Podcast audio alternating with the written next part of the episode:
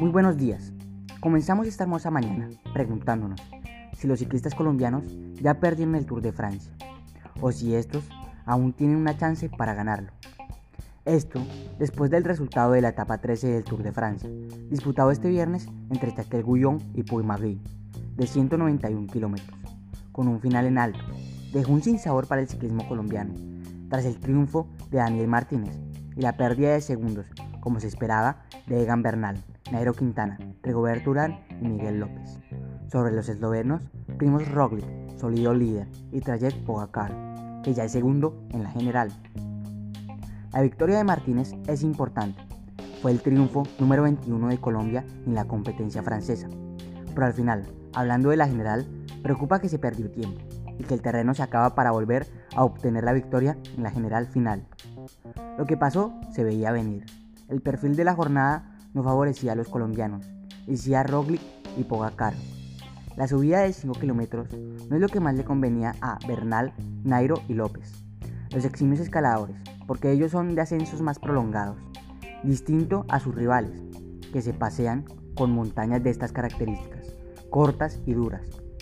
A eso hay que sumarle que los últimos 2 kilómetros hubo rampas hasta de 11%, y allí fue a donde los dos corredores esloveros sacaron la diferencia mínima, pero la sacaron. Los segundos que Roglic y Pogacar les aplicaron al resto del grupo no fueron muchos, pero sí significativos para la general. En la meta, los dos ciclistas distanciaron por 16 segundos a López, que fue el mejor colombiano. Más atrás, a 38 segundos llegaron Bernal y Urán, mientras que Nairo cruzó la raya de sentencia a 40 segundos. Y la general también sé cómo, como se esperaba, se seleccionó mucho más, pero más por la eliminación que por los ataques fuertes. Guillaume Martin perdió opciones al título y Romain Bardet no partiría este sábado, pues los golpes no se lo permitieron, tiene conmoción cerebral.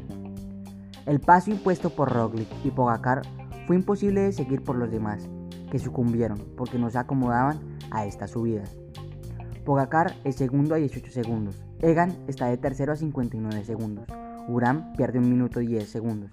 Quintana cede un minuto 12 segundos. Y López un minuto 31 con Roglic, el líder, el más fuerte y el hasta hoy el ciclista imbatible del Tour. La carrera no se ha acabado, que faltan más etapas complicadas, pero a los escaladores se les está acabando el terreno.